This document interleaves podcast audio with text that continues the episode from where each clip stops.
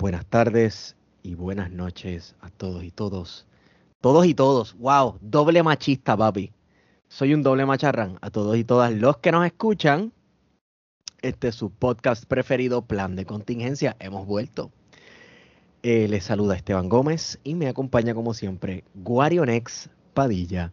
Martí, saludos Guario. Saludos Esteban y saludos a todas las personas que nos están escuchando desde cualquier parte del mundo y a cualquier hora. Saludos a toda esa gente linda de Cuba que yo sé que nos escuchan. Sí, hay Chaira, por ejemplo. Hay Chaira, exacto. Este, saludo a toda esa. Tú sabes, Guarionex, tú sabes que, que, una gran parte de nuestra audiencia son puertorriqueños que viven en Estados Unidos. En la costa este, ¿es cierto?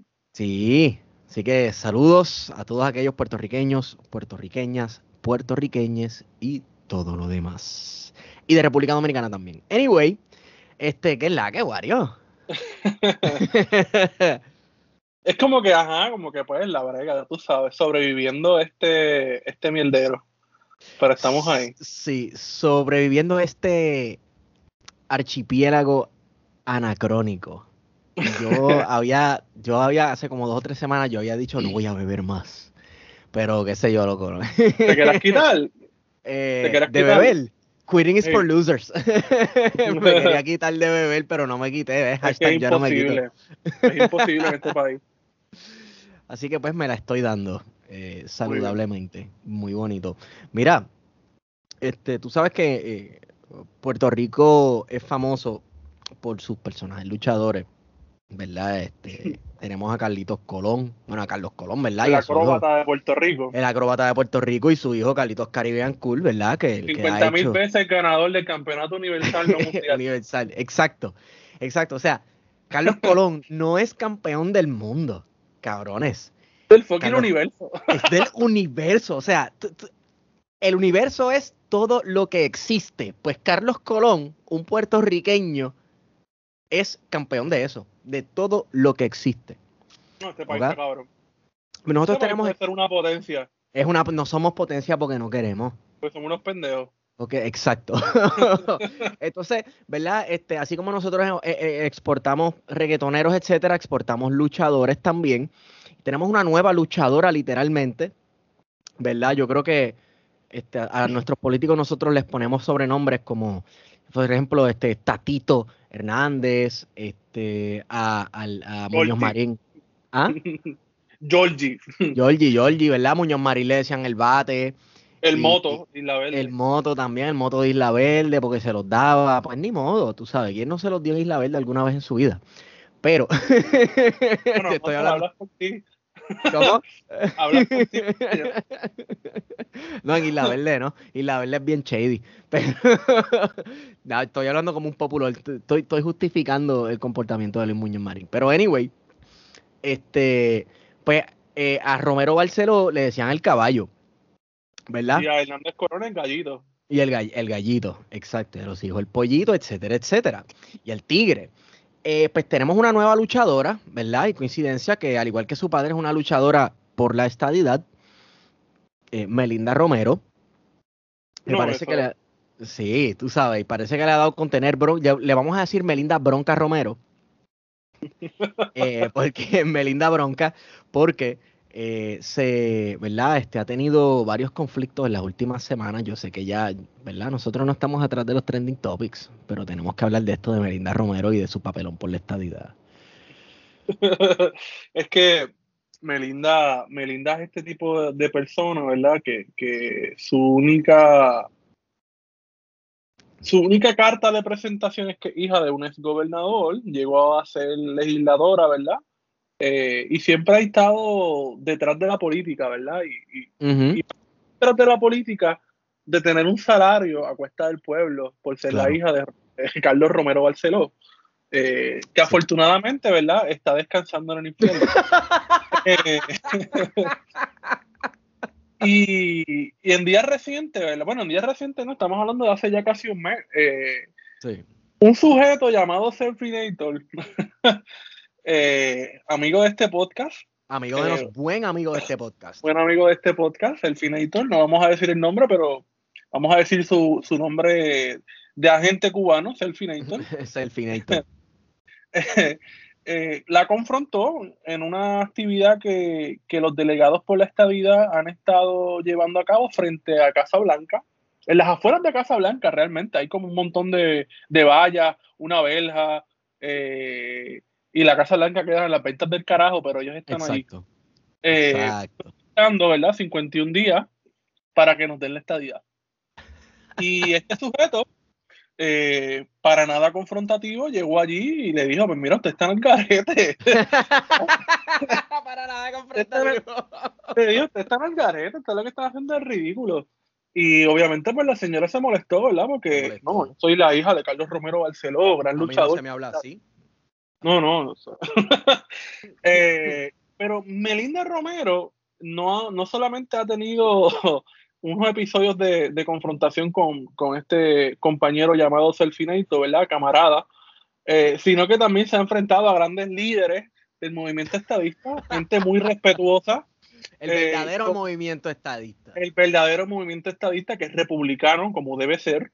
Eh, y estamos hablando de la, de la doctora, doña Miriam Ramírez de Ferrer, quien ha tirado una serie de señalamientos contra Melinda Romero y contra Carlos Romero Barceló, de que Sí. gente que se lucró y que se ha lucrado y se sigue lucrando del movimiento estadista, de decirme, mira, vamos a estar luchando por la estadidad, pero la realidad es que no están luchando un carajo por la estadidad, lo que están es beneficiándose, ¿verdad? Y, y- y viviendo eh, de la de del gobierno. Y Cogiendo por supuesto, Ahora sí, no, ahora sí. No, no, chacho, mis contactos en Washington me dicen que la estadidad está, pero olvídate. a la vuelta o de la esquina. A la vuelta de la esquina. Va a entrar por Isle Cabra. En 51 días, 51 días. Exacto. ¿Qué pasa?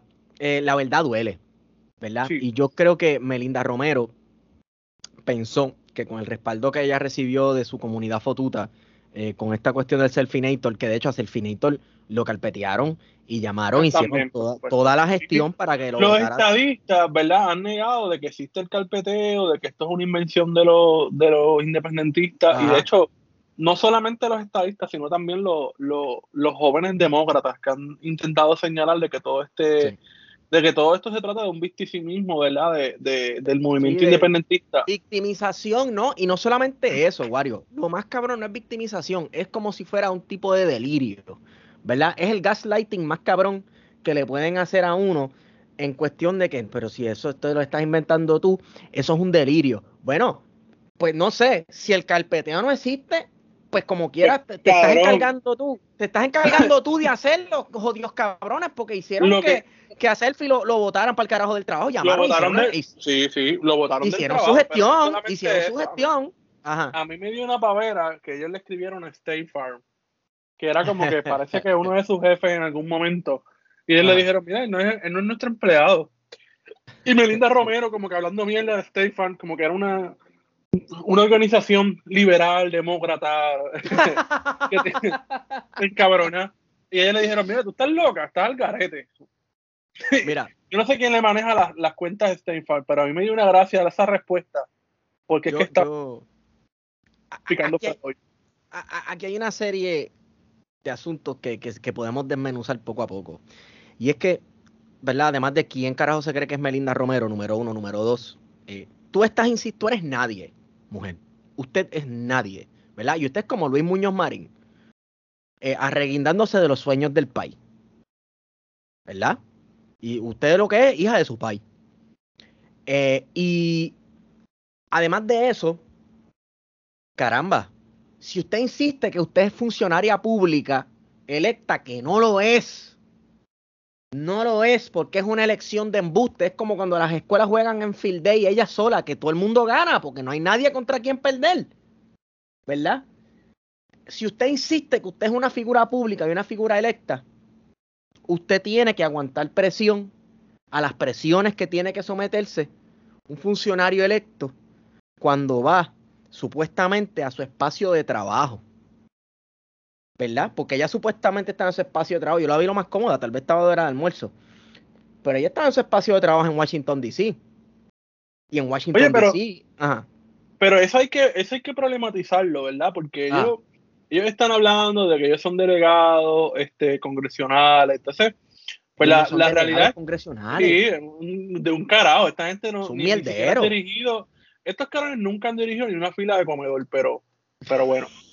eh, Oye, y tú eres maestro, que tú sabes que eso es complicado. Eso, eso está cabrón. Yo le tengo un respeto a las empleadas de comedor. Esa gente tiene, mm. esas personas tienen un guerreras. Guerreras, sí. Eh, tú sabes que la, la, delegación congresional está adscrita a la oficina de Puerto Rico con relaciones federales, ¿verdad? La PRAFA. Y entonces, la PRAFA. Que ni siquiera tiene las oficinas en el Congreso de los Estados Unidos y que para poder entrar a la oficina del Congreso tienen que tener un carnet de visitante. O sea que ni siquiera un carnet oficial como empleados o como parte adscrita de la oficina de la comisionada residente. Que el correo electrónico ni siquiera es un correo electrónico oficial, es un correo electrónico personal, ¿sabes? A nadie en el gobierno se le ocurrió decir, coño, para darle un poco más de formalidad a esta pendejada, ya que todo esto es fake, vamos a crearle un, correo electrónico que termine en pr.gov, ¿verdad? Un correo institucional del gobierno no, un Gmail ahí al garete. Porque es que son chapuceros, tú sabes. Esta gente es bien naco. O sea, esta gente es. bueno, Guario, ¿tú, sabes cuál es mi meme favorito últimamente. Tú sabes, cada vez que sale algo bien, bien, bien, bien del sur del Ecuador, que dice, wow, imagínate vivir en Suiza y perderse esta cosa. Qué hermoso es vivir en el tercer mundo. no, está, está cabrón. Entonces, como nosotros los puertorriqueños nos hemos creído por tanto tiempo que no vivimos en el tercer mundo. Estamos en el norte global. pues así, así es ver esta gente, el trabajo de esta gente. Y, quién diría, quién lo diría, que The Office o Parks and Recreation se convertiría en un documental de la gestión gubernamental puertorriqueña, porque así mismo, a ese nivel, a ese nivel de ridiculez que opera esta gente. Pero Nada. Pero si, eh, ah. si, tú crees que enfrentarte, ¿verdad? Tú tener de enemiga a doña Miriam, que él destaca de donde se amarra la estabilidad en este país. Tú sabes, es una persona que está realmente convencida. Nosotros podemos, decir que doña Miriam es, republicana, que se ha tirado comentarios racistas, eh, que defendió hasta un hasta más no poder, pero él destaca de donde está el movimiento estadista en este país, tú sabes, donde se amarra. Correcto. Correcto. Y tener la enemiga está cabrón. Pero si tener la enemiga está cabrón, Melinda no solamente la tiene enemiga a ella, sino que también se ganó enemiga a Elizabeth Torres, la, la, otra, el otro personaje creado. el doppelganger de Lugaro. Ay, Dios mío. Mira, eh, la cuestión con Elizabeth Torres es que. Un personaje creado para. Claro lugar para empezar. Claro, claro, claro.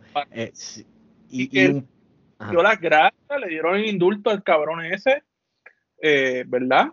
Y que después Elizabeth Torres, una vez que sale el este, insistió con el gobernador Pedro Pierluisi para que indultara completamente de todos los cargos al esposo. Así que estamos hablando de una persona que, que es, en palabras sencillas, para no darle más vueltas a la noria, una subnormal. Punto. ¿Sabes qué pasa? Que, el PNP la creó, ¿verdad? Como bomba atómica para contrarrestar la supuesta amenaza que había desde Victoria Ciudadana, que ya sabemos que esa supuesta amenaza se, se desinfló en el sentido de que mucho del partido se estaba concentrando en el culto a la personalidad de Alexandra Lúgaro por parte de personas que venían de otros partidos que estaban insatisfechos en aquellos partidos. Y nosotros, oye, yo sé que nos hemos hartado de decir esto, pero eh, después de la inauguración de Victoria Ciudadana como partido, a la cual a nosotros nos invitaron buenas amistades de nosotros y estamos agradecidos por eso, nosotros hicimos un análisis y dijimos, este no puede ser el partido de Lúgaro, porque a la que Lúgaro no esté al frente de este partido, esta vaina se va a desinflar, ¿verdad? Así que ahora que Elizabeth Torres, ¿verdad? Ya sirvió su propósito en la pelea campal contra Lúgaro, pues entonces, ¿qué vamos a hacer con esta arma nuclear que hemos desatado eh, sobre el mundo, ya que no tiene enemigo ni propósito alguno y, parece que está cobrando, entre comillas, inteligencia propia? Está como pues, por ahí. Exacto, exacto, exacto. Tú sabes, eh, eh, pues, mano, la realidad es que se les salió de control y el PNP le siguió echando leña a ese fuego por la razón de que el sector más conservador del partido se, se ha vuelto enfrascado, ¿verdad? Se ha visto enfrascado en, en la supuesta batalla cultural que se estaba eh, peleando en este hemisferio. ¿Verdad? Este, por parte de sectores de derecha, ¿verdad? Y la derecha latinoamericana, como personas, como ya mencionado antes en este podcast, este Agustín Laje, etcétera. Y claro, al PNP en ese momento ellos creyeron que les convenía por contrarrestar el hecho de que Proyecto Dignidad tiene la batuta bien cabrón en ese campo y esa gente no se calla la boca con eso. De hecho, hicieron campaña alrededor de eso. A, a, un nivel tan y tan cabrón que la gente que supuestamente odia el socialismo se les olvidó mirar la plataforma de Proyecto Dignidad y tenían unos proyectos bien socialistas, cabrón. Este, y, ¿verdad? La cuestión de, la salud como un derecho universal que se debe garantizar a los ciudadanos, todo ese tipo de cosas estaba en la plataforma. La gente se lo olvidó porque eh, Puerto Rico, al ser un país tan conservador, se, se, enfocó en la batalla cultural. Ajá. Y a eso yo le añadiría, ¿verdad? A, a lo que has estado exponiendo, que es excelente, ¿verdad? Que Elizabeth Torres apela a un sector del anexionismo bien particular, que es el que está bien descontento con la organización, ¿verdad? Con el PNP. Porque saben que el PNP es un partido chanchullero, eh, que no ha hecho un carajo por esta vida eh, y que están molestos. Y por lo tanto, una figura, entre comillas, refrescante, joven, eh, que, ha, que ha sido muy crítica, ¿verdad?, de la institución, aunque se, se afilió, ¿verdad?, al PNP. ella está afiliada al PNP. Eh, ha sido muy crítica como lo ha sido doña Miriam, ¿verdad? De la institución del PNP, que son gente que al igual que este otro loco, este Luis Dávila Colón, al final esa gente cierra fila por el PNP porque son críticos y todas las jodiendas, pero a la hora de verdad, pues cierran fila por el PNP porque es que hay que intentar el ideal. Son lo que es ideal, son sus habichuelitas, no va a morder la mano que te alimenta. Para que el nene, para que el nene esté allá en Washington, ya tú sabes. Eh, exacto, cierto es. Pero, pero, mano, tú sabes, el caso de Elizabeth Torres ha sido muy interesante porque los PNP la tenían, tú sabes, trepada en casa de Cristo y de momento todo este virazón de ya estar tirándole a, a Melo, Río y a otros personajes del PNP, pues ya tú sabes, la han tenido de que esta es una loca, que no sabe dónde está parada, que no habla con propiedad y es como que, pues mira, tú sabes, ella puede ser una subnormal, pero lo que ha estado mencionando del PNP no deja de ser cierto. ¿sabes? El PNP ha sido un partido que se ha, ha, monopolizado la cuestión de la, de la, estabilidad y no ha hecho tres carajos por adelantar la estabilidad. Y, que no sea creo... la agenda de dos o tres personas para sus amigos del alma. Y yo creo que lo más que le duele a los PNP es que ella, se, ella ha señalado algo que los PNP no han querido aceptar. Y es que la delegación esa de, de por la estadidad no, no va a funcionar, es una estupidez y a los PNP los cogieron de pendejo. Yo iba a decir por masa, pero sabes que ni por masa fue porque la participación fue pésima hasta dentro de los mismos PNP, ¿verdad? Entonces hay una cuestión de la papa caliente que Pierluisi, cada vez que le preguntan por los delegados, se hace loco bien cabrón tú sabes, Pierluisi no quiere saber de ese tema o pichea, no, ellos están por allá haciendo un trabajo, yo estoy por acá, que sé que yo. O sea, hasta el mismo que supuesto supreme líder del partido ahora mismo, gobernador de Puerto Rico, le pichea al tema, pues significa que, mano, acéptenlo. Elizabeth Torres puede ser todo lo que ustedes digan, que muchas cosas estamos de acuerdo, pero les está diciendo la verdad, ese proceso fue una porquería y esa mierda no va a servir para nada. Punto. Ahora breguen ustedes con el monstruo que ustedes crearon. Ah, y, y, exacto, no solamente eso del monstruo, porque lo que tú estabas mencionando era muy interesante de que ella ha vinculado eh, su accionar político con gente como Agustín Laje. De lo que se trata aquí es, ¿verdad? Como consecuencia del estado, del movimiento estadista, el PNP, traerla a ella a la discusión pública, si la relevante y darle y permitirle la oportunidad de que corriera estamos hablando de que llegó un movimiento fascista. ¿Sabes? Porque Elizabeth Torres, aquí que nadie se llama engaño, es una fascista de mierda. Y es una persona muy peligrosa, ¿verdad? Porque ella, muy convencida, eh, cree en esta pendeja, ¿verdad? De, que aquí hay una conspiración, eh, casi a nivel judeo-masónico, como diría Franco. Sí, sí, sí, Que la ideología de género, este, que el marxismo cultural tiene el control absoluto de la sociedad, que hay que combatirlo, de que si el foro de Sao Paulo, toda esta pendejada, ¿verdad? Que es la misma mierda que habla la, la derecha latinoamericana, ella la tiene muy presente. Y ya hemos visto a través de sus expresiones de que esta es una persona de extrema derecha, muy peligrosa, eh, y que está dispuesta a hacer cualquier mierda para joder no solamente a una persona, sino de joder a las mayorías sociales de este país.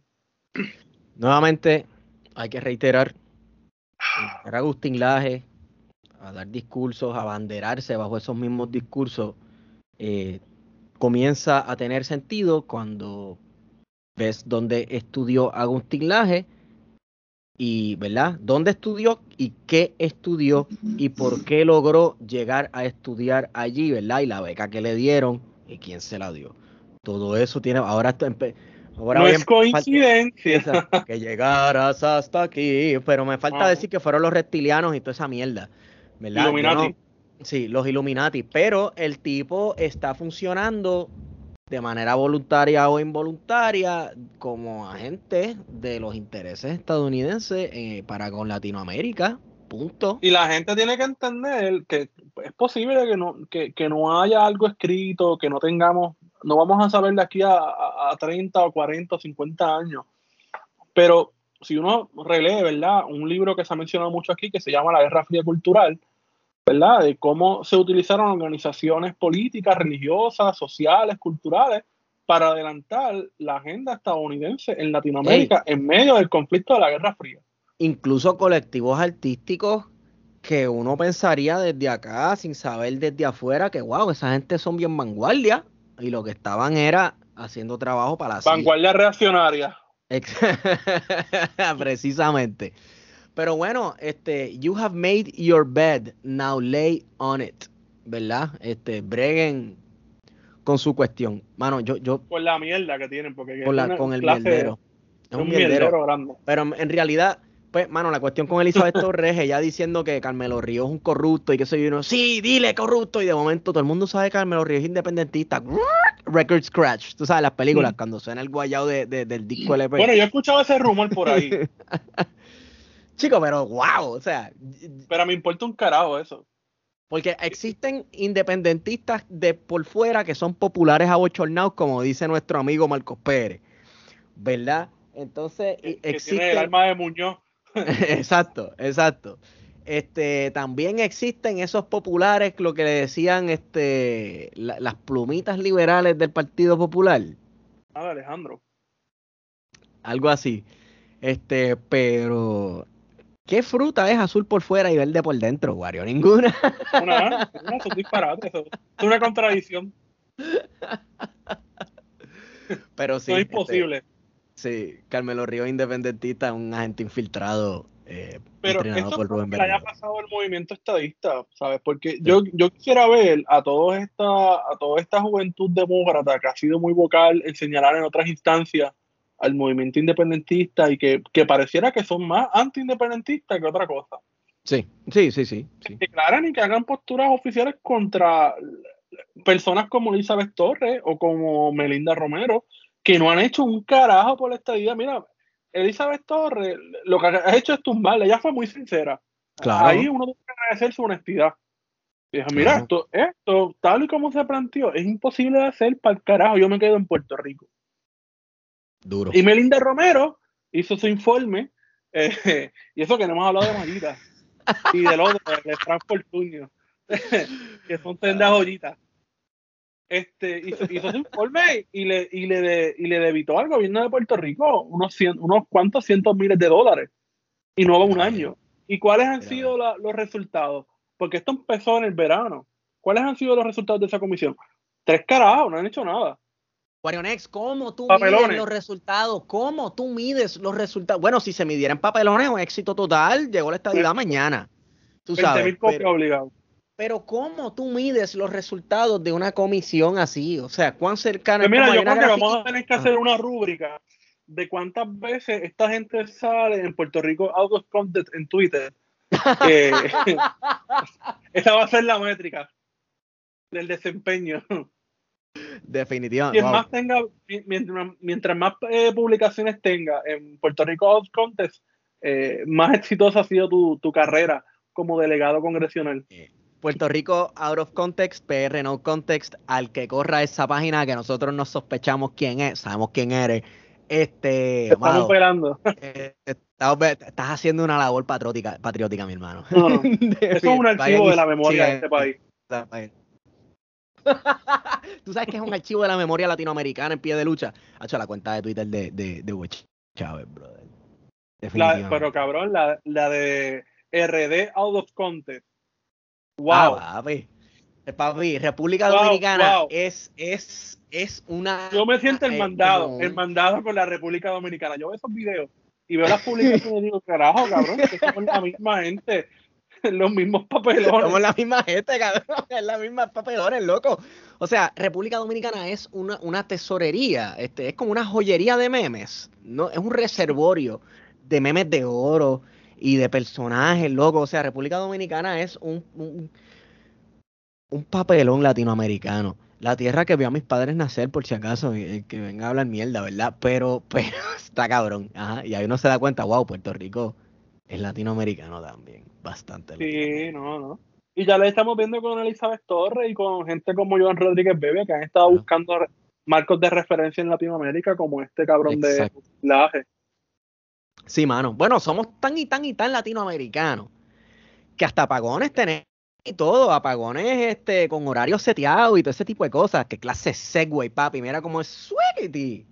Tacho, ni en tema. Ni Los gatos son los gatos. De hecho, compren jabonera Don Gato. Este, jaboneradongato.com por si se baña por lo menos de vez en cuando como yo. By the way, si usted no es como yo, que mínimo me baño de vez en cuando. Como quiera, compre jabones de jaboneradongato.com y les voy a decir por qué. Usted coge esa cajita donde le llegue el jabón con una jabonerita de madera, lo más chula. Bien cabrona. Y bien cabrona. Y usted lo pone en cualquier cuarto y espera un par de horas.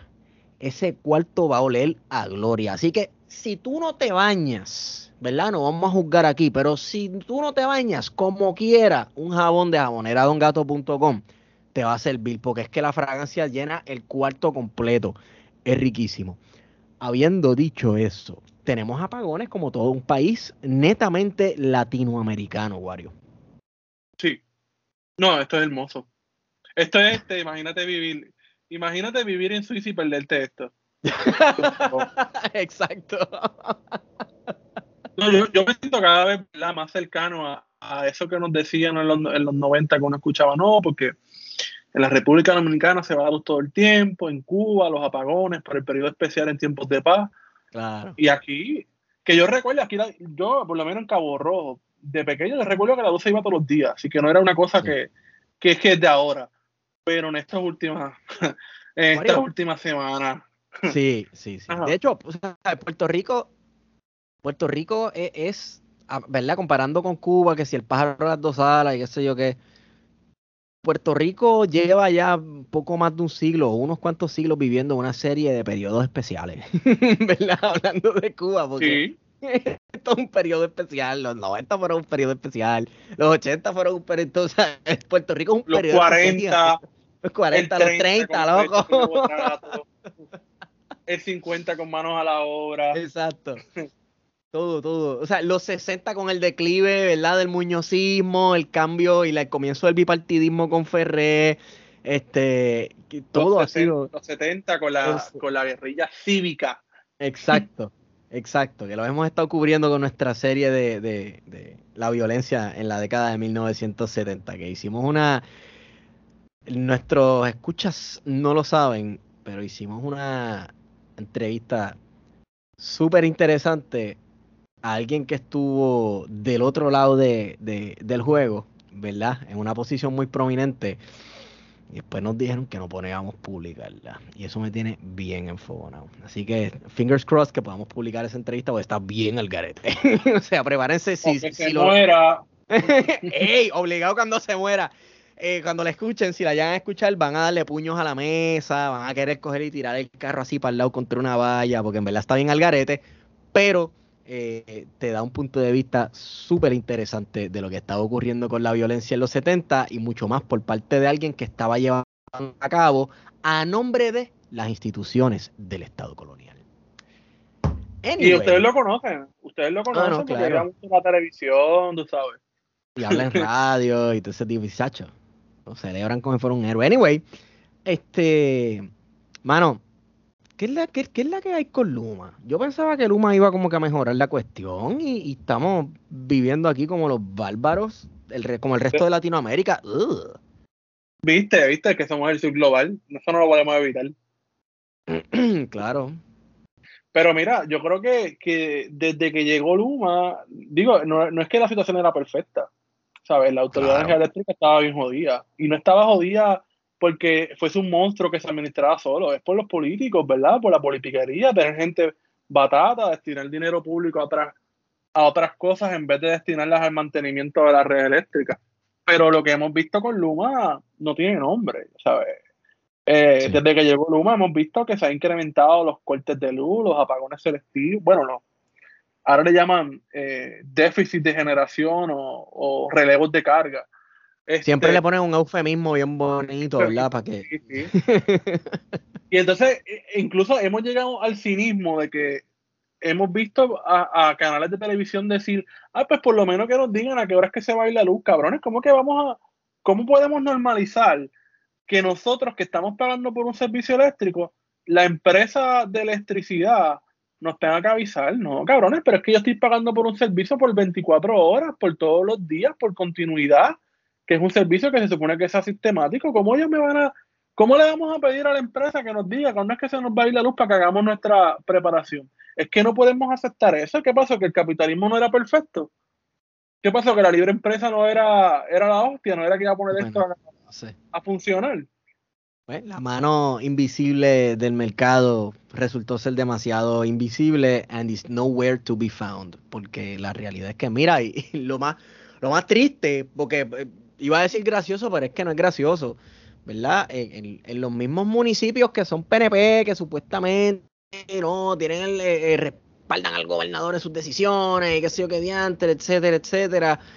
Eh, por lo menos en el municipio de Manatí, que se ha ido la luz ya unas cuantas veces, tú ves a los empleados, los mismos empleados que están como que altitos, tú sabes, como que mira, que es la que hay, que está pasando. O sea, hay muchos municipios apenas eh, por lo menos en las semanas pasadas ya se ha estabilizado un poco la, cosa. En las semanas pasadas apenas podía este, dar los servicios que dan a los ciudadanos.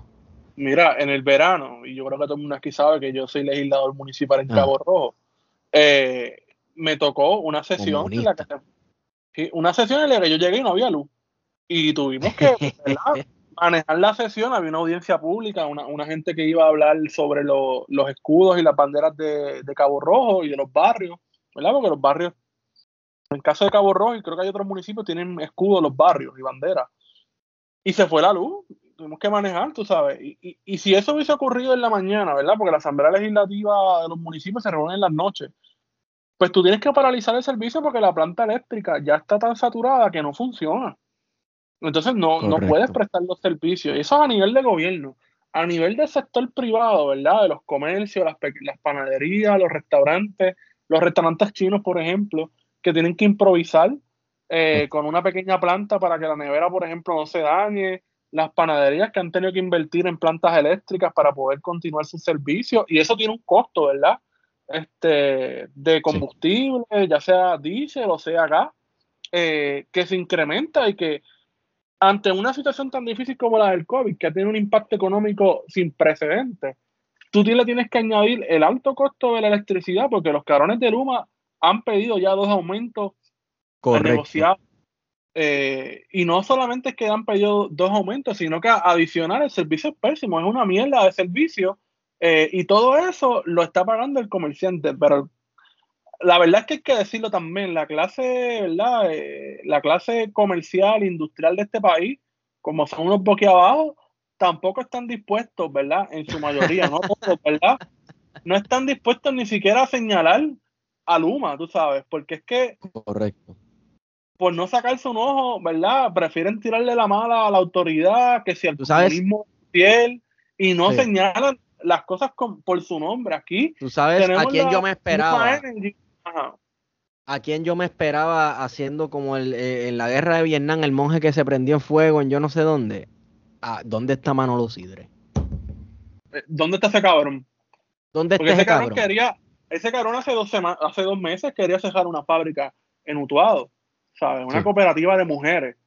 Eh, y, hemos visto que, ¿verdad? Esa actitud similar con otros pequeños comerciantes de este país que han estado rentando o usando, ¿verdad? Las facilidades de Prisco ha intentado, ¿verdad?, imponerle o aumentarle la renta, cobrarle deuda, en vez de buscar hacer arreglos, mientras su oficina, ¿verdad?, de desarrollo económico busca facilitarle lo más posible y si es posible, darle eh, excepción 100%, darle incluso financiarle la construcción a megaproyectos estadounidenses, ¿verdad? Megatiendas, eh, fast food estadounidenses, porque para la lógica de esta gente, eso es desarrollo económico. Lo que está, el desarrollo económico nunca es puertorriqueño, ¿verdad? Nunca puede ser local.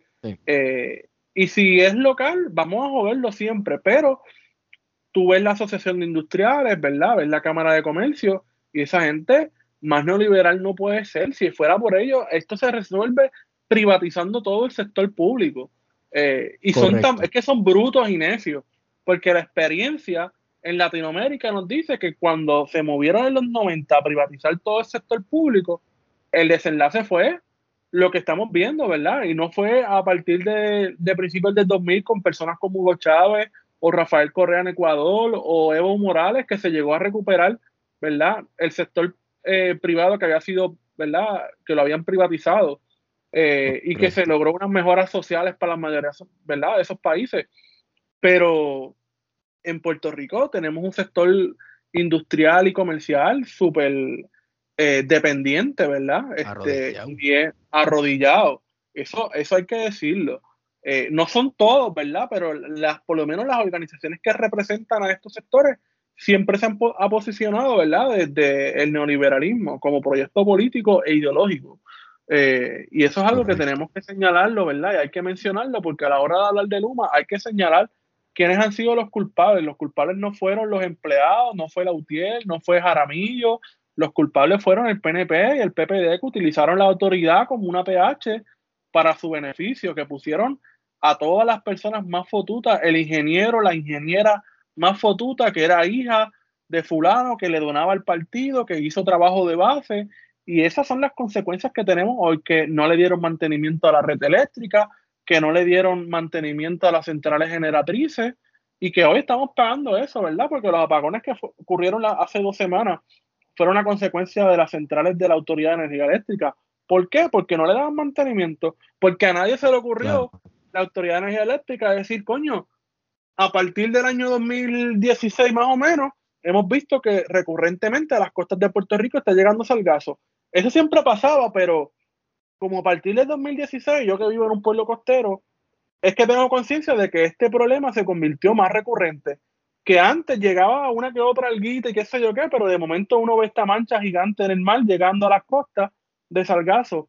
Y a nadie de verdad se le ocurrió decir en la autoridad eléctrica que eso puede ser representar un problema para, para las centrales generatrices. Coño, tú sabes, eso es cinismo.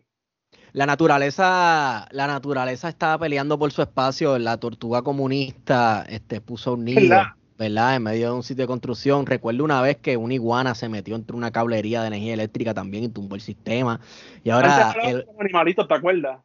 Sí. De que había unos animalitos en el contador. Exacto, había unos animalitos en el contador y ahora desde Cuba están enviando algas terroristas comunistas, ¿verdad? Para que lleguen hasta nuestras aguas y boicoteen nuestro sistema eléctrico.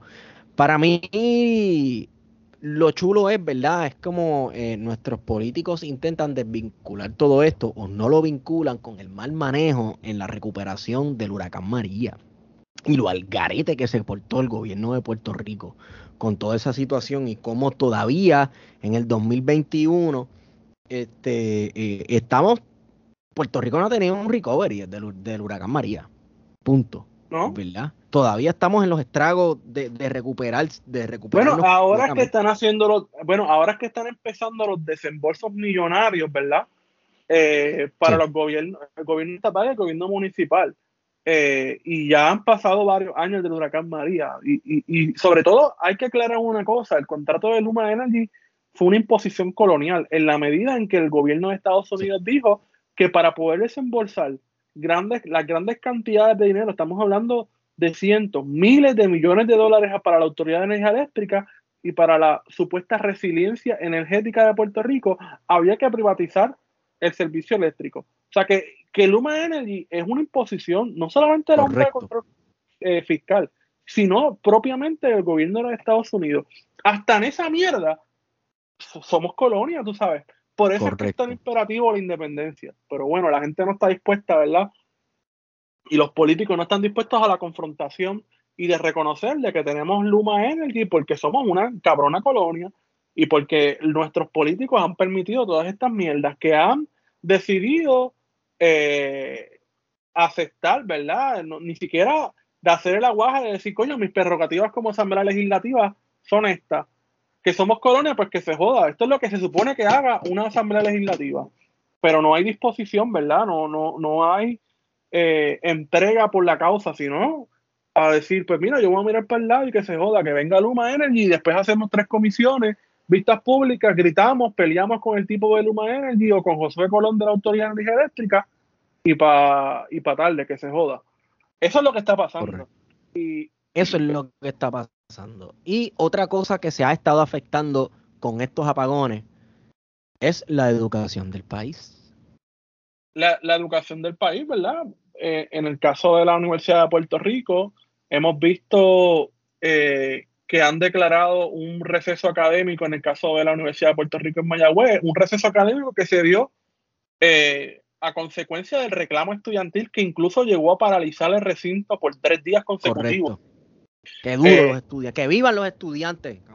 Porque parece que es la única gente que está consciente en este país, ¿verdad? De que, cabrón, no podemos seguir pensando en la normalidad de que vamos a estar en las clases cuando las comunidades cercanas al recinto de Mayagüez o los pueblos, ¿verdad? Que están cercanos, pues la, mayoría de la población del recinto de Mayagüez son de los pueblos del área oeste y que si han estado sin luz, pues como tú pretendes, ¿verdad?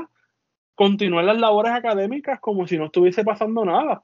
Eh, sobre todo en tiempos en que la universidad no está completamente presencial, hay muchos cursos virtuales. Yo mismo estoy tomando 15 créditos eh, de forma remota en la Universidad de Puerto Rico en Mayagüez. Ahora mismo que estoy hablando, que hoy estamos a 9 de octubre, ¿verdad? Eh, sábado 9 de octubre, el sistema Moodle, que es el sistema en el que se toman las clases, está abajo. Y lleva tres días ya abajo. Eh, eso, ¿verdad? Son contingencias, valga la redundancia de este podcast, que hay que tomar en consideración. y que yo creo que la, la, administración universitaria no lo ha tomado en consideración, como por ejemplo lo hizo la, Pontificia de la Universidad Católica, eh, que suspendió las clases, ¿verdad? Durante los días que, se habían programado los apagones, ¿verdad? Por el déficit, entre comillas, de generación. Pero yo creo que de ahí uno puede decir que hay un hastío real, ¿verdad? De que las últimas semanas hemos visto protestas a lo largo y ancho de Puerto Rico. Ayer viernes Ayer viernes 8 de octubre hubo una protesta bien cabrona en frente a Palo Seco, en la que la gente empezó a llevar los escombros de enseres eléctricos. Ah, lo estaba viendo. estaban dañados. llevando, exacto, porque eso es otra cosa. Luma te quema la casa, te daña los enseres, pero, tú sabes, para acá no mire. Esto está cabrón. Y yo creo que, fíjate, estas manifestaciones estudiantiles que se están dando, ¿verdad? Por la cuestión de, de, la crisis energética que estamos viviendo en este país, porque es una crisis, eh, eh, puede que sea como que de estas primeras manifestaciones que, que posiblemente vayan a ser apoyadas por, por la isla completa, mano, porque es que eh, están protestando por algo que está pasando todo el mundo. Sí. O sea, pues puede que, que, que, nuevamente, puede que nuevamente los movimientos estudiantiles sean la vanguardia de algo mayor, de un movimiento que se dé a nivel isla completa en protesta de las barbaridades de Luma Energy.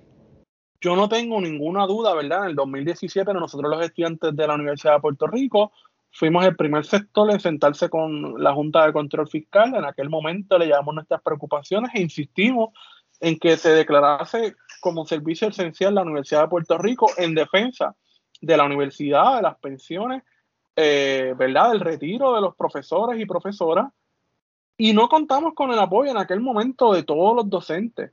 Eh, sí, es verdad, y eso hay que mencionarlo, que los docentes sin plaza, ¿verdad? Aquellos que lo que tienen un simple contrato, que están en la precarización, porque la Universidad de Puerto Rico, al igual que otras universidades de Puerto Rico y del mundo, tienen eh, a su plantilla de profesores por contrato que lo que cobran son salarios de hambre, 18 mil dólares al año.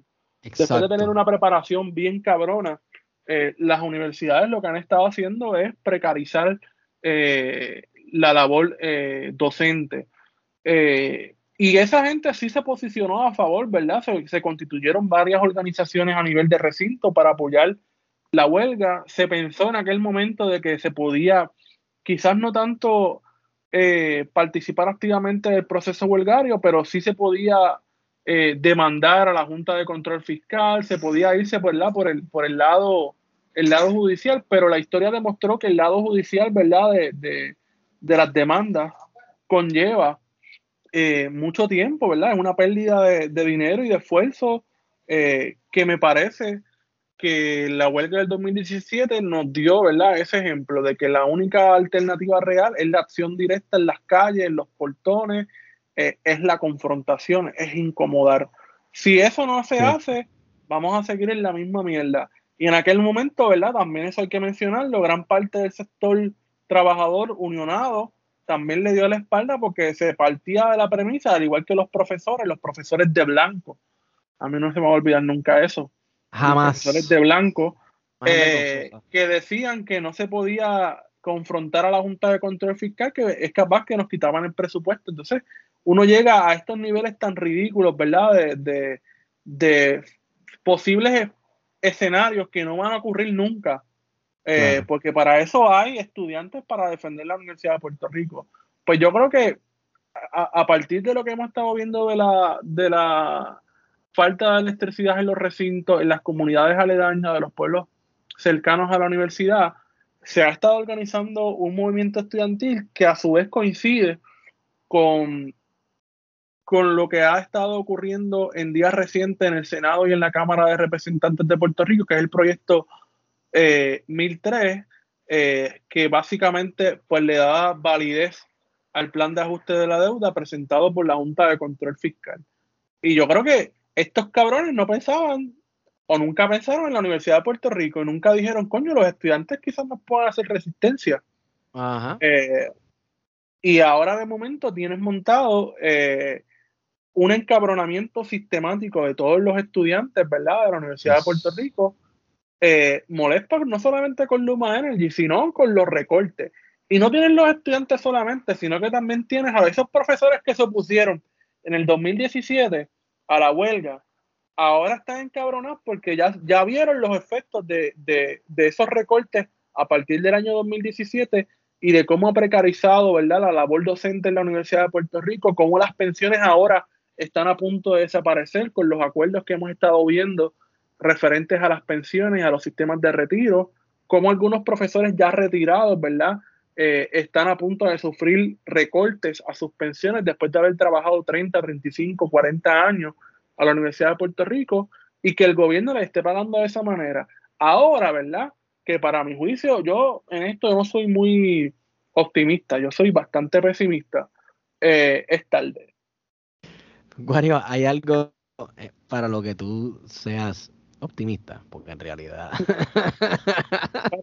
a ver, yo a todas, yo me voy. Si hay una huelga se joda, yo voy a estar. Pero hay que. Oye,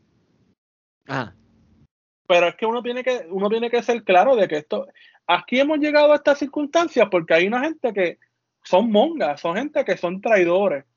Y gente que a la hora de la verdad de posicionarse por querer ser neutral o por querer tener buenas simpatías, no toman posiciones y después están con el llorado. Pues no, cabrón, el momento de tomar postura en el 2017, en el momento en el que nosotros los estudiantes le dijimos al país, le dijimos a los docentes, eh, a, los no, a los no docentes, le dijimos al sector obrero de este país, esto es lo que va a pasar, vinieron primero por la Universidad de Puerto Rico y después van por ustedes. No nos hicieron caso y mira, pasó.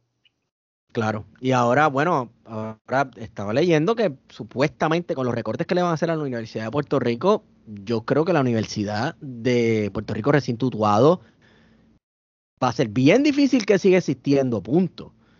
Este, y a nosotros nos, nos da, ¿verdad? Nos da mucha pena y mucho dolor escuchar eso, ¿verdad? Eh, nosotros fuimos un episodio de este podcast, lo grabamos en la Universidad de Puerto Rico, recinto Utuado, con el profesor Reniel Rodríguez, cuando eh, investigamos, ¿verdad? Y hablamos un poco sobre las piedras del Padre Nazario. Así que nada, me imagino que venderán el recinto, las piedras del Padre Nazario, ustedes las irán a ver en el Rajal Rock Café de Ponce. Dicen que está bien chulo, la irán a ver para allá y, no sé, no sé. Pero, ¿sabes? Mira, la, la, es que eh, para que tú no veas, ¿verdad? Cómo, cómo es que opera todo esto. La, las universidades de Puerto Rico está comprobado que son centros económicos, ¿verdad? Para municipios. Y municipios como Utuado, sí, que tienen una demografía muy específica, ¿verdad? Allí se dan cursos de agricultura, ¿verdad? Eh, y tiene, ¿verdad? También una realidad arqueológica que también se dan cursos, ¿verdad? En relación a eso, ¿verdad? La Universidad de Puerto Rico en Utuado, el recinto de Utuado, está entablado en un yacimiento arqueológico. Eh, Correcto. Y como muy bien dice Esteban, ¿verdad? Allí está parte de la memoria eh, de Puerto Rico, en esa llamada biblioteca de Agüeybaná, eh, que muy bien respalda, ¿verdad? Y, protege el profesor Reniel, eh, y que con los recortes, ¿verdad? Y con, esta, con este plan de ajuste de la deuda, el proyecto de la Cámara presentado por Tatito Hernández, el proyecto 1003, eh, que fue aprobado en el Senado por unanimidad de todos los populares y PNP, por supuesto. Bueno, por los PNP en su mayoría hubo división, ¿verdad? Pero la mayoría de los populares sí votó a favor eh, bajo la supuesta consigna de no recorte a, las pensiones, cuando realmente la Junta de Control Fiscal es una imposición federal, ¿verdad? Es una imposición del Congreso de los Estados Unidos. Y aquí nos han dicho siempre que lo que vale es lo que diga el de allá. La, la, supremacía es la de federal. Pues. Incluso irónico que los que supuestamente se inventaron que Puerto Rico tenía un grado de autonomía y un grado de soberanía sean los primeros en arrodillarse y decir aquí el que manda es el de allá. Ahora lo que yo digo es, ¿dónde está el frente puertorriqueñista? ah, bueno, pues, no sé. Porque está, aquí había unos sectores, ¿verdad?, del Partido Popular que estaban dándose cantazos en el pecho de que somos soberanistas, creemos en este proceso. Entonces, el momento que tú tienes de, reclamar esa soberanía, de decir, no, nosotros no vamos a validar el plan de ajuste eh, de la deuda de la Junta de Control Fiscal, nos oponemos. Es más, vamos a presentar esta resolución en contra. El momento que lo tienes, que es ahora, dijeron, no, para el carajo, vamos a aprobarlo, No sabemos si podemos cumplir, no nos importa. Y viene Zaragoza que de hecho Zaragoza fue el, que comenzó los recortes en la Universidad de Puerto Rico eh, hacia el año 2015-2016, eh, cuando congeló la fórmula y cuando comenzó, ¿verdad? Con las remesas, que no había, no había catch en las cajas, comenzó entonces a dejar de pagar a la Universidad de Puerto Rico, porque para los populares tampoco parece que la Universidad de Puerto Rico es un servicio esencial. Eh, pues Zaragoza incluso llegó a, plantear recientemente en radio con Rubén Sánchez, gran prócer de la radio puertorriqueña, que es verdad. Eh. ¿Usted cree que yo le creo?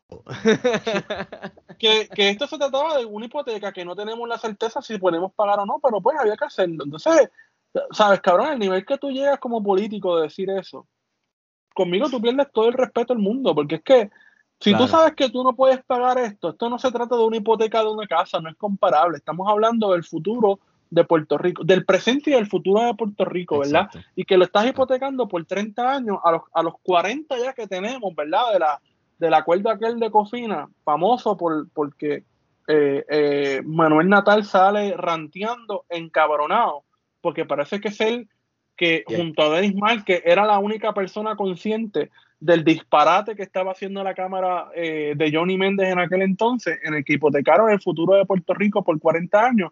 Ahora tenemos... ¿Qué mamella es hipotecar el futuro?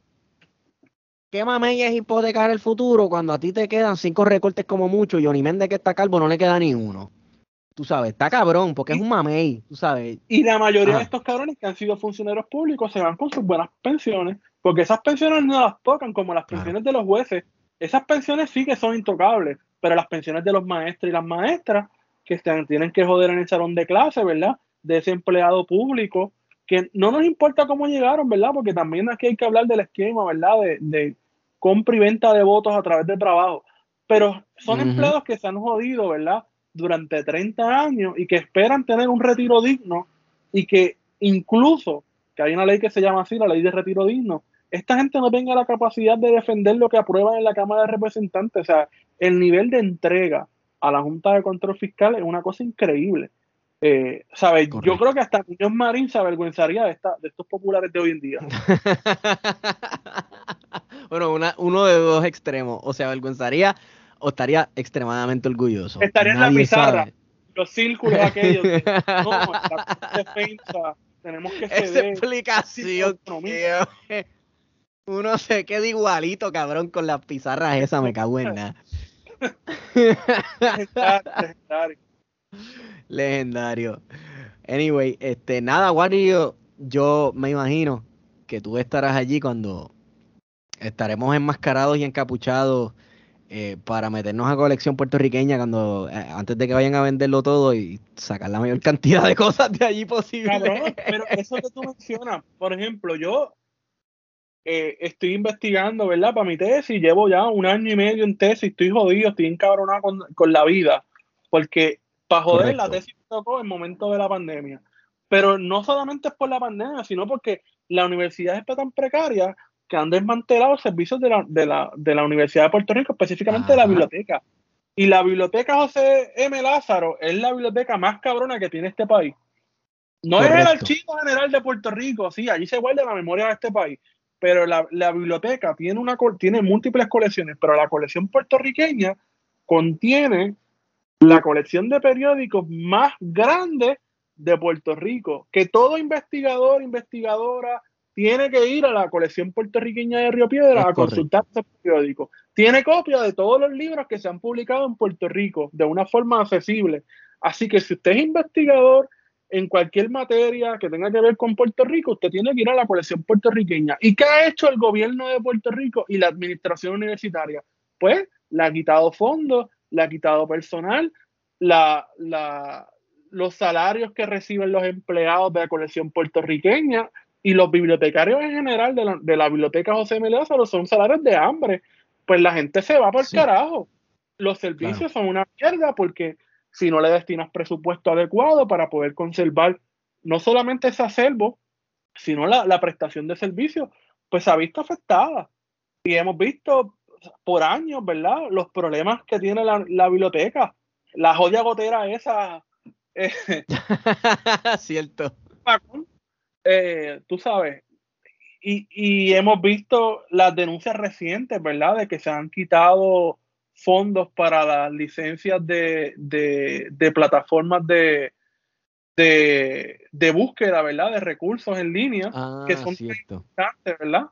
Mucho más eh, ahora en tiempo de pandemia, súper importante, porque la falta de, personal allá también hace que uno como investigador tenga unas opciones tan y tan limitadas como por ejemplo, pues tu cita es el mes que viene y viene de 12 del mediodía a 12 y 35 del mediodía. y eso es lo que tienes para trabajar. Tú sabes, en verdad que uno se afecta. Y claro, esto a la gente que está en, el gobierno no les importa un carajo, eso no tiene nada que ver con ellos, loco, no tienen nada que perder. E, ellos no les importa porque es que ellos están en otro mundo, están en otra órbita. Mira, a mí me tocó varias citas que tuve con la colección puertorriqueña que se suspendieron porque, mira, uno que viene de Cabo Rojo y tiene que subir a San Juan y tú llegas a la biblioteca y no hay eh, prestación de servicio porque el sindicato eh, se fue en protesta. Yo no tengo nada, ¿verdad? Yo me hubiese unido a la protesta, pero yo no vi ninguna protesta allí. Dicho eso, avísale, a la gente. Tú sabes, son cuestiones hasta básicas. Avísale a la gente que viene de lejos, porque la colección puertorriqueña va gente de todo el archipiélago puertorriqueño. Correcto. Otro día me tocó ir, no había luz. Es más, varias veces me tocó eso, de que tú ibas al recinto y no había luz. Después resultó ser que Luma quemó un transformador en el recinto y el recinto estuvo como una semana o dos semanas sin luz. Pues mira, se me acabó el tiempo para poder investigar en la, en la colección puertorriqueña porque todas las veces que intenté siempre tenía un obstáculo. Que si la luz, que si no hay personal, que si el COVID, que si no hay turno. Pues, mano, estamos viendo cómo se, cómo se ha precarizado, ¿verdad? La Universidad de Puerto Rico, cómo la prestación de servicios se ha convertido en una mierda, cómo la, cómo la biblioteca, ¿verdad? Que recientemente hemos visto que, lo, que ciertos sectores anexionistas demócratas abogan por, la, por las bibliotecas públicas, cuando aquí han desmantelado las bibliotecas públicas. Antes habían bibliotecas públicas en todos los municipios y ya no queda nada. ¿Sabes? Lo que quedan son las famosas bibliotecas esas electrónicas que no sirven de un carajo. Este, porque las computadoras son este, Windows XP. Eh, y, ¿sabes, mano? ¿Qué, vamos a, ¿Qué más vamos a esperar nosotros los estudiantes de la Universidad de Puerto Rico? ¿Qué más tenemos que soportar? Porque para nosotros hacer investigación, en el caso de nosotros de historia, no estamos hablando de los de ciencia, que quizás tienen, han, visto los recortes y han, y han, tenido que sufrir, pero no de la misma manera de la gente de humanidades y de sociales. Esa es la realidad. Correcto. Este, se nos ha hecho muy, muy, muy difícil, ¿verdad? Poder cumplir todas las expectativas de grado que se esperan, ¿verdad? En los estudios grabados por la precarización, eh, por los recortes, por todo lo que hemos estado hablando, ¿verdad? Eh, sobre la Universidad de Puerto Rico. Y lo mismo, por ejemplo, en Mayagüez. Yo ahora soy estudiante también en Mayagüez y la biblioteca está cerrada. O sea, la biblioteca, el lugar idóneo para uno ir a estudiar, investigar, trabajar, cerrado, porque llevan en un año a nadie se le ha ocurrido darle mantenimiento. Nadie dijo, coño, pues no va a haber estudiante. Vamos a darle mantenimiento a ese techo, vamos a, a con el aire acondicionado, vamos a bregar con el problema de hongo. ¿Sabes? son cosas hasta de coordinación, pero pues como aquí le dan las posiciones de liderato a gente, por, ¿verdad? Por el partido, porque se, fajó, el tipo trabajó, se lo merece, hay que recompensarlo porque estuvo en la avanzada, pues vamos a seguir jodidos. Correcto, yo, yo, yo creo que ese es este el, la temática general resumida bastante bien.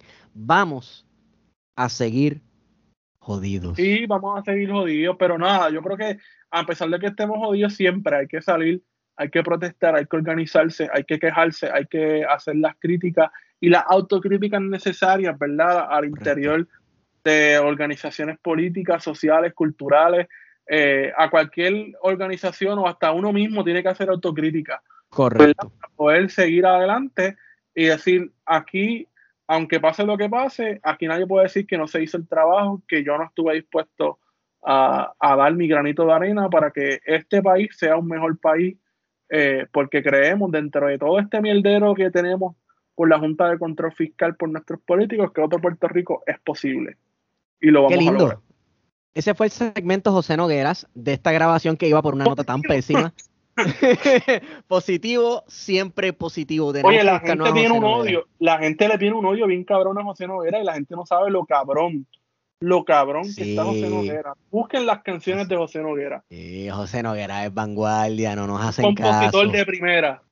Exacto, exacto. Bueno, este, yo creo que eh, después de presentar este panorama caribeño tropical tan hermoso, este, quiero añadir una Exacto, ninguna novedad, nada nuevo. Pero sí hay algo nuevo. Y hablando de la colección, digo, de la Biblioteca Lázaro, este, hay una exhibición de, cartelismo de protesta.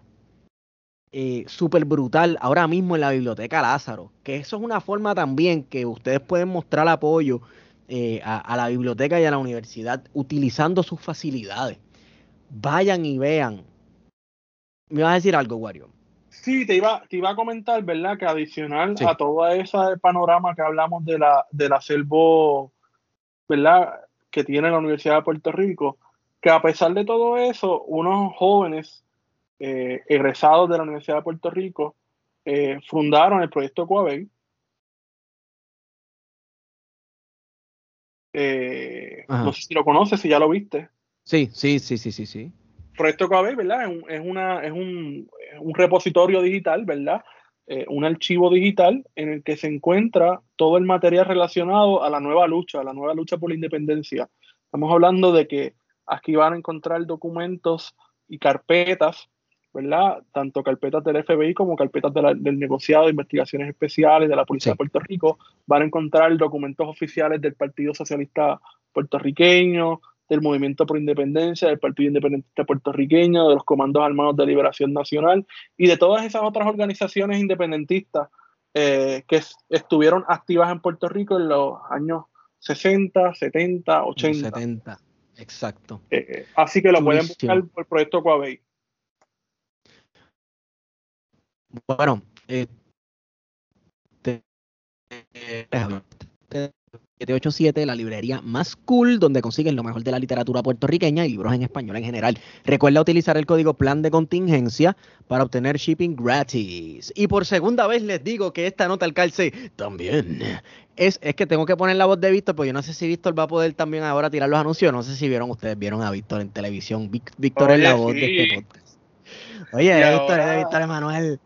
No, es famoso, papi. No, no, no, chacho. No, no, y verdad, y también Desearle, uh, uh, uh. desearle bueno, éxito, buen éxito, ¿verdad? claro, no. Que ahora es un programa de televisión. ¿En qué quedó? mano. ¿En qué quedó en televisión? Nosotros estamos súper contentos por ellos, ¿verdad? Felicidades a todo el equipo, que les vaya bien. Y a ellos también les recomiendo que se vayan, se bañen con los jabones Don Gato de la jabonera dongato.com. Este, recuerda que si utilizas el código plan de contingencia cuando estés comprando tu set de jaboncitos, eh, yo creo que el shipping es, yo creo que no, no shipping, te dan un 10% de descuento a la orden en total, así que pide muchos jabones. Pide muchos jabones y váyase a bañar, jabonera Don Gato. Me consiguen Estigón por Twitter, Wario, ¿dónde te consigo? Me consiguen en Wario Candanga en Twitter e Instagram. Y yo creo que con esa hemos ido con ustedes.